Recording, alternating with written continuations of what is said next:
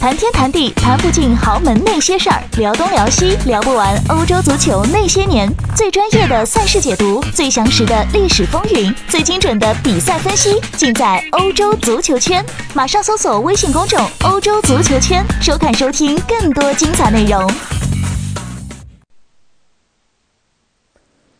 大家好，欢迎收听翻看西甲，我是武一帆。今天的翻看西甲由我跟李晨两个人各录一段。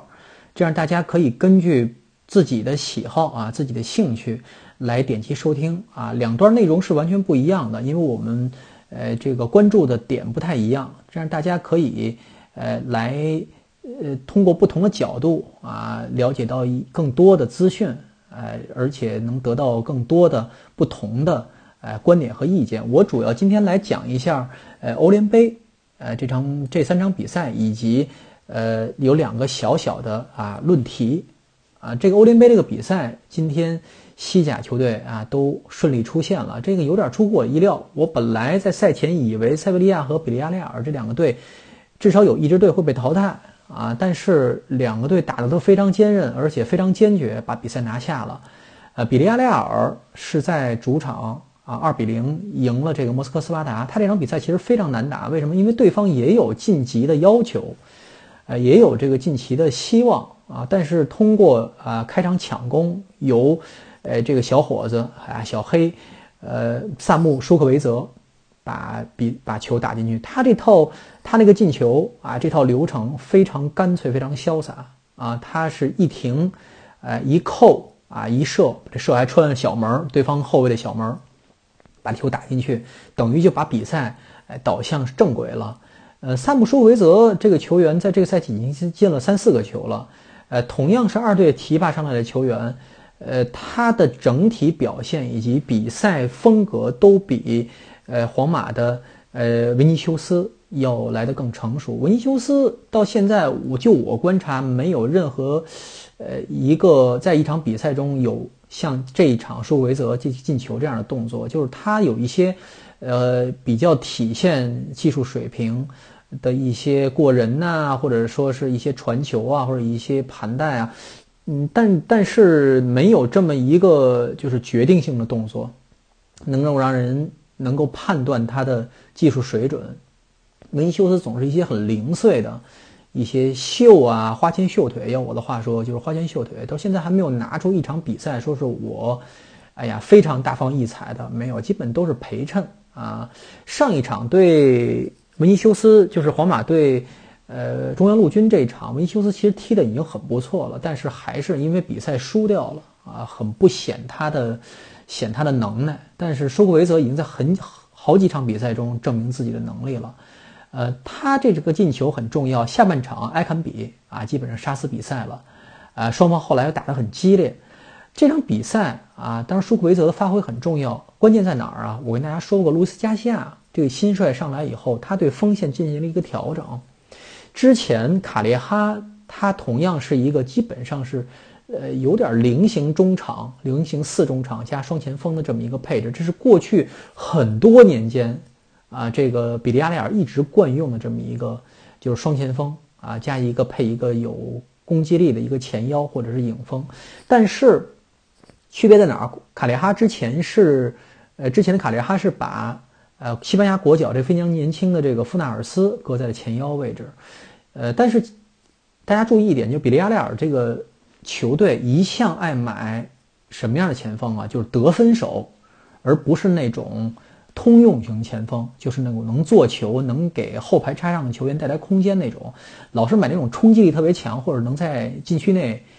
小范围内能起脚的这种。得分型前锋，所以你弄一个攻击型中场，其实是有点儿，有点儿互相窝这么一个窝对方、窝自己人的这么一个状况。嗯，所以这个这一场他把富纳尔斯搁到一边去了，让他去分球了，然后把埃坎比扔在了这个舒克维泽和杰拉德·莫雷诺的后边。这样的话，等于有点像一个三前锋的阵阵型了。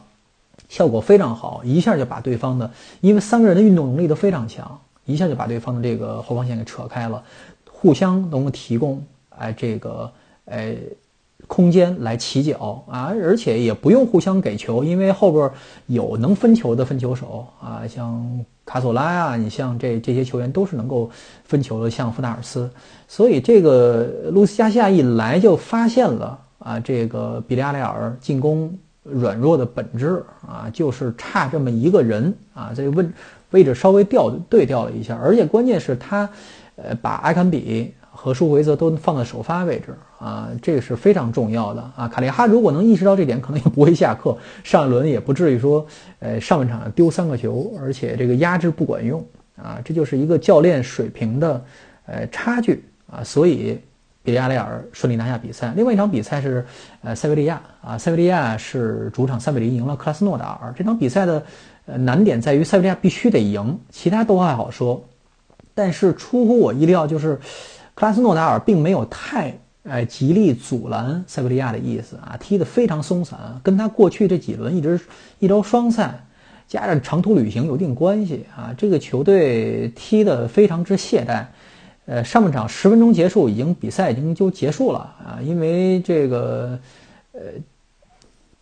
因为塞维利亚的法国前锋本耶德尔，呃，第三分钟进一个球，第十分钟进第二个球，一个球是对方传球失误啊，后场传递失误，一个球是他自己打了一个单刀啊，就这么一一个一下把比比赛就解决掉了啊。下半场，呃，克拉斯诺达尔这边还嫌自己死的不够透啊，自己的后卫再把一个必进之球，那球已经基本要过线了，从自己在这个门线上用手给打出去了。跟二零一零年世界杯上苏亚雷斯拿手挡住科特迪瓦啊，还是加纳那个进球非常像，但是，呃，巴内加把球罚进去了，这边少一个人，后边就基本没什么可踢的这个比赛就啊，所以我觉得克拉斯诺达尔这个比赛可能是有点放水了啊，没意思啊。关键问题在于，呃，他这个这样一来，呃，塞维利亚出现了啊，等于自己多了一个潜在的对手，我也不知道他们怎么想的。呃，但而且而这个贝蒂斯这场其实是蛮好踢的，因为他只要能赢，呃，在客场赢一球就行啊，杜德朗日就能确保自迪德朗日就确保自己的呃小组第一啊。迪德朗日卢森堡的这个球队水平相对贝蒂斯差太远了，但是他主场打得很顽强，关键问题在哪儿啊？就是这个场地条件非常之差，呃，看起来这个场地草地已经结冰了，当地气温非常低。而没有非常好的排水，这个整个这个球场，所以下来以后，呃，贝蒂斯的后卫费达尔对媒体说：“那简直是溜冰场一样，球乱滚，人在上面也打出溜。”所以这个比赛最后踢平了，踢平了对贝蒂斯其实很不利的，因为，呃，他以赢才能确保小组第一嘛。但是另外一边米兰更不给力啊，米兰这个一比三输给了，呃，潘达辛纳，呃，这个奥林匹亚克斯。结果把自己一个很好的，他只要不他只要不是净负两球，平和净负一球都可以接受，就能就能挽就能拿小组第二。结果他居然输了一个啊，这个一比三啊，等于是就出局了。嗯，这反映出一个比较现实的问题，就是其实这个事情我们在过去这几年媒体界一直在讨论。就是西甲为什么重视欧联杯，而意甲这些球队不重视？意甲球队不重视联盟杯和欧联杯的这个，呃，这个传统是基本上是啊确确凿的、确定的。这个事情是，因为呃，意甲球队，我从哪儿说起呢？就西甲球队为什么重视欧联杯？因为这个跟意甲可以做个对比，因为跟米兰、国际米兰和阿森纳。这些球队不一样，就是西甲在争，在争欧联杯，在打欧联杯，这些球队是真真正正的中游球队，而不是说豪门，说我掉下来，呃，这个从欧冠掉下来，或者这几年联赛成绩不好去打欧联杯，不是，是真正真正该在这一级别待的这个球队，比如谁呢？塞维利亚是吧？比如还有谁呀？比如有些年的马竞啊，呃，这种球队啊，毕尔巴鄂。啊，这种瓦伦西亚有时候瓦伦瓦伦西亚，我还是暂时把它算在，呃，一过去十几年表现，把它算在西甲第三把交椅啊。马竞这两年上来，他至少这两年能打上第四名吧？我觉得马伦西亚应该算在第四名。但像塞维利亚这种球队，以他联赛的表现，确实是应该待在欧联杯这个级别。就是为什么他会重视欧联杯？因为他联赛没有任何希望啊。他他他这个每年的积分打五十拿五十多分就够了，在打欧联杯就能进欧联杯了，有六十分能确保欧联杯的资格了。在西甲，你要争冠需要多少分啊？那两年前两年都需要八九十分是吧？你跟皇马、巴萨去去拼长线，去拼整个联赛，太太不不现实了。国王杯是一个好办法，但是巴萨这个球队又霸着国王杯。年年在国王杯欺负这些比他更差得远的球队，所以这个国内杯赛没指望。打打欧联杯吧，你打欧联杯的话碰不着巴皇马、巴萨啊，你碰着曼联都不是事儿，是吧？你要这么想的话，所以这些球队对奖杯的渴望，呃，跟米兰国际对待呃欧联杯的这个态度是完全不一样的。对于他们来说，这个奖杯那是这一辈子可以炫耀、可以可以记载、载入史册、可以铭记的东西。而米兰国际这些拿过欧冠的，呃，意甲联赛都拿过、常年当过霸主的世界名队，他对这个次级联赛他是有一定有一定看法的。实际上是阿森纳也一样，就是。你别说球队，你球迷也一样。你去问问这些球队球迷对欧联杯什么看法啊？不拿也罢。但是你去问问贝蒂斯啊，你去问问塞维利亚球迷你对欧联杯什么看法？能拿到我就是欧洲之王啊！虽然你别说跟欧冠不一样啊，我欧洲超级杯还能赢你，就这么一个状况。所以他在对奖杯足够渴望，又有一定实力的情况下啊，有一定技术功底的情况下，那对奖拿奖杯的这个几率就大得多了。啊，就是这么一个差别啊！但是大家也可以想象一下，呃，就是西甲球队在过去这些年，它的呃整体的实力实际上是啊，并不怎么可观的，尤其是他的这个一线阵容，就是主力阵容和他的替补阵容，实际上存在较大的差差距，没有那么厚实的板凳哎来照顾双线，所以好多西甲球队都出过这种篓子啊，这个比利亚雷亚尔啊。像贝蒂斯啊这种球队都是踢着踢着欧联杯，那就那就要要挂了。毕尔巴鄂第二年也一样啊，踢着踢着欧欧联杯，那那那这这前一年还欧联杯还争冠呢，第二年就要叫保级了。就它的负面效应是非常非常严重的啊，你非常拖累整个双线。所以这是一个问题，但是大家为什么乐此不疲呢？有一个奖杯经济的问题，尤其是对塞维利亚的球队来说，他年年人员流动非常大啊，进出非常大，他通过啊这个低买、高卖的手段赚了很多钱啊。为什么能卖很多很多钱？你有奖杯啊！你要是在欧联杯一下三连冠，你说这些球员能不？八百万收收过去，三千万卖出来是吧？那简直是包赚不赔的买卖。所以这是一个非常好的提升整体球队价值的啊这么一个手段。当然也不是说像我说的似的，你认真打，你重视就能打得好啊，还是得有绝活。但是这是最起码的，你要不重视肯定是不行的。那两年什么乌迪内斯意甲，我记得乌迪内斯。呃，佛罗伦萨还算比较重视的，乌迪内斯还有谁呀？呃，打欧联杯那简直是，那就想提前提前拉倒就出局就完了。还有拉齐奥，可能是我不记得那两年还有谁了，反正就是这么一个态度。呃，态度决定一切啊。嗯，这是欧联杯的话题，咱们稍事休息，待会儿再进行其他的啊话题。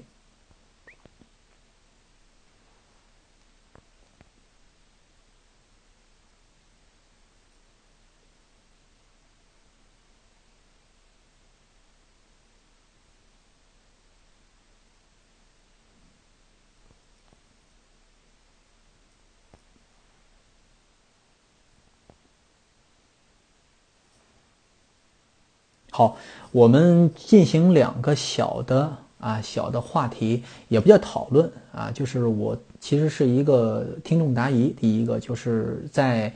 呃喜马拉雅上有一个听众提问，说是呃怎么问我怎么看啊梅西和 C 罗的领袖作用，说两个人的领袖作用，谁的领袖作用更大？呃，我个人而言，就是我觉得 C 罗的。表象的领袖作用其实更明显一些，为什么呢？就是深入到梅西他的领袖作用，就以我的水准来说，我不好评判了，因为我跟大家说一个我个人观点，就是梅西这个球员是应该是人见人爱的，就是大家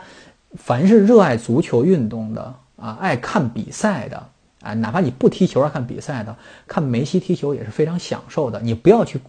管什么他他在球队中的作用，他个性，他对球队的局限，他局限性，他对球队的这个呃带来了一些负面效果，你不用管那个，你就看他踢球。啊，非常享受的一件事情，就是，但是 C 罗，我要大跟大家说一个事实，就是 C 罗这个球员，你可以不喜欢他。已经开始，其实我也是一个对他一个路人，甚至我觉得我不太喜欢这个球员。呃，有一这就是前几年吧，但是这两年不得不说，他在过了三十岁以后啊，这些年是值得大家路转粉这么一个球员，因为这个球员在。球场上表现出来的，他对整个团队的带动作用实在是太明显了。就是 C 罗这个球员在皇马队内，他不是说以进球，或者说是以什么我无尽的跑动啊，或者说什么，就他在关键时刻能够拿出了决断力，呃，是很多球是大多数球员没有的。什么叫决断力？这不是说我，呃，射门。呃，我的射门准确度啊，不是说我好多人说 C 罗浪射，C 罗确实是浪射啊，这个没有什么可说的。比如他任意球，啊，有几年又把他的任意球提升到一个大师级水平，这纯粹是瞎说啊。C 罗任意球绝到不到达不到大师级水平，呃，他，但是他在关键时刻决断力，什么叫决断力？在关键时刻能进球，在打不开僵局的时候，他能打开僵局，在人别人做不到的。位置射门，他能够进球，他能够在非常恰当的时候多进球。就比如说这场比赛啊，我需要其实一个球赢下来就可以，赢二比零了，他能打成五比零。你这个五比零对于下一场比赛就不一样了，因为这二比零赢下来，大家会觉得就这活干的，呃，一样的活嘛，呃，你赚应该领两百块钱，你他多给你拿了三百块钱奖金，有点这个意思。就是你会干得有劲儿，你作为你的这个 C 罗同伴来说，作为 C 罗队友，你会在他身边踢球会感觉到非常来劲，因为有这么一个人在这儿，他都这么努力哈，他他这么帅，他自己说啊，我这么帅啊，我这么有钱，我还这么我还这么努力，这是事实。先别说帅不帅这个事情，先别说别的，他这么出名了，已经这么成功了，他还在。哎，这么顽强啊，表现非常顽强，非常在意每一场比赛的胜负，你不得不在意，就是这么一个呃单纯的啊求胜有求胜心的人啊，这就是他的领袖作用，这是非常重要的，而不在于说是，哎大家所说的什么什么在更衣室里训话，这都在说了，这都是一些，呃，这都是一些很文学处理的东西了。说一下梅西的，梅西的领袖作用其实更体现在。真正球运动起来以后，也就是说在场上，在战术中啊，但是这个东西由谁来来提出看法，来这个来进来吹啊，来没吹，就是他的队友嘛。我没有没有我没有角度，我没有立场来来从战术角度来说梅西有多强悍，对于球球队的整体作用带动有多大，领袖作用多大。我只说一点，就是梅西这个球员。你把他搁到一个战术系统里，你可以把他打造成战术系统，就是大家围着他踢，是可以的，是绝对没问题的，不不像是某一些球员，就是我不是说 C 罗，而是说某一些球员，C 罗也有一些这这方面的这个倾向，就是说你把他搁在特定环境下，大家需要把球给他，就大家需要最终的终极输出是他，而梅西。是一个核心，核心运转的这么一个这么一个核，大家可以围着他来打战术。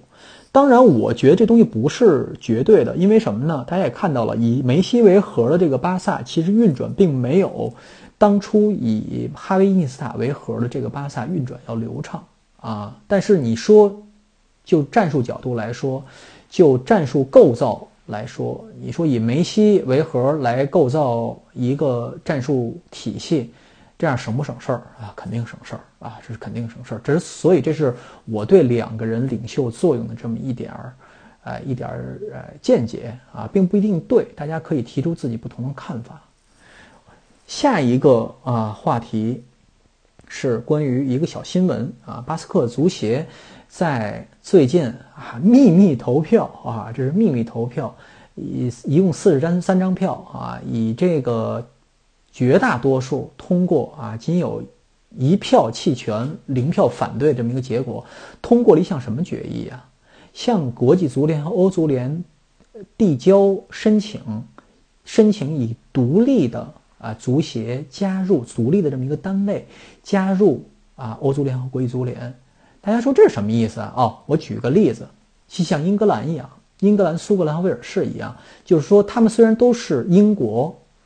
在政体上属于英国，但是实际上是他们他们各自足协代表各自的这个地区来参加大赛的啊。巴斯克也想这样，跟西班牙呃这个并列啊。他想分出去啊，咱们说的更直白一下，他想分出去啊，不想跟西班牙一国了。但是他跟政体上没什么影响啊，只是只是代表队。但是这个实际上足球世界已经是国家分裂了，是吧？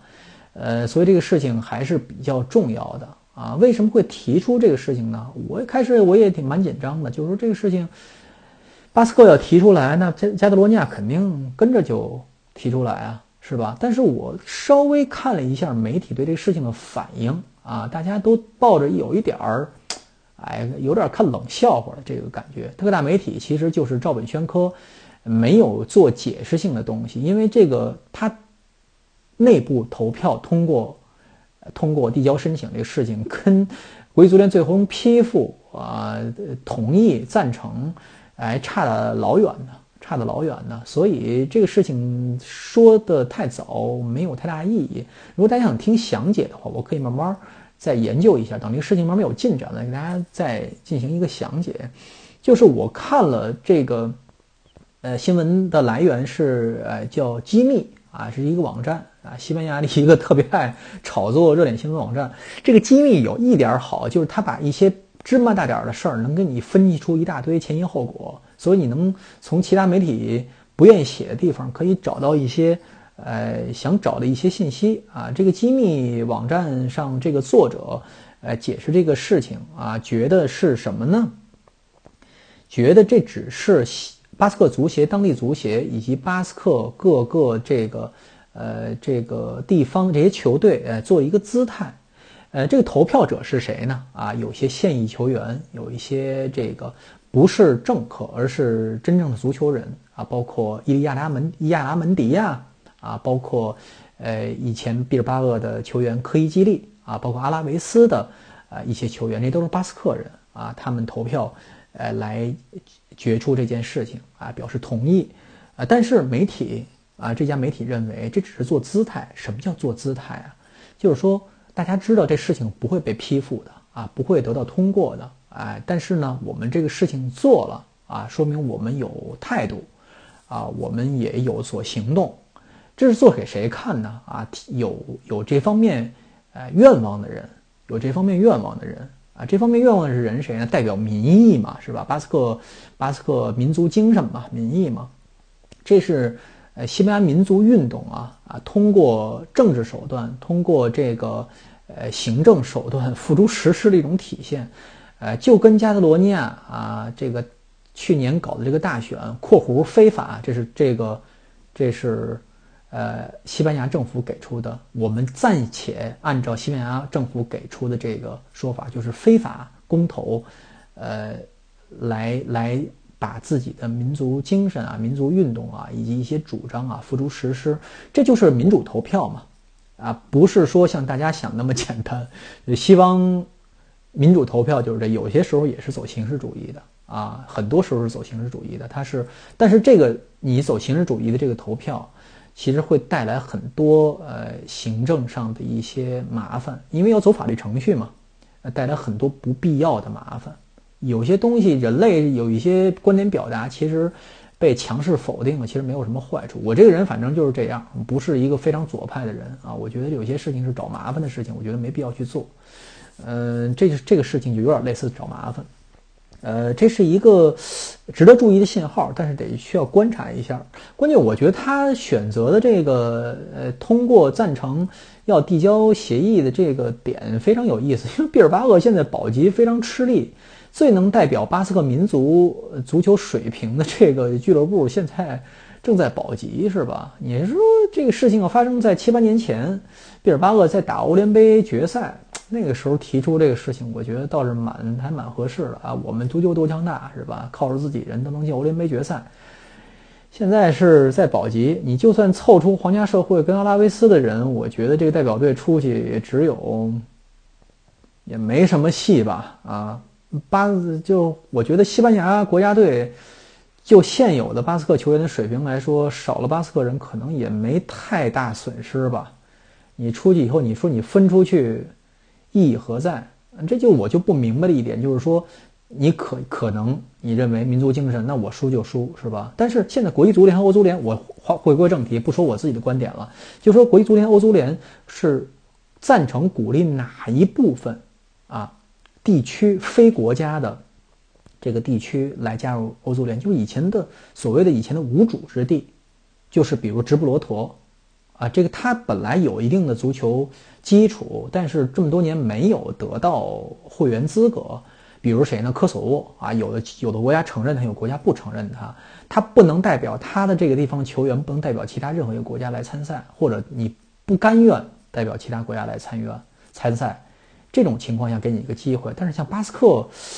呃，像加泰罗尼亚这种情况，就是你现在已经你的球员已经在代表一个国家在出战了，而且你的国家是稳定的，实力是强大的，会对整个欧洲足球带格局带来一些影响的啊，影响很深远、很强大的这么一个国家，你现在搞这种事情出来，也不是挑事儿嘛，是吧？有点这个意思，所以国际足联可能不会采取一个非常积极的态度啊，咱们看一看吧，万一呢？啊，万一要成呢？万一要成呢，就西班牙就热闹了，是吧？好，本期翻看西甲，我这部分就到此结束。大家请关注一下李晨的翻看西甲，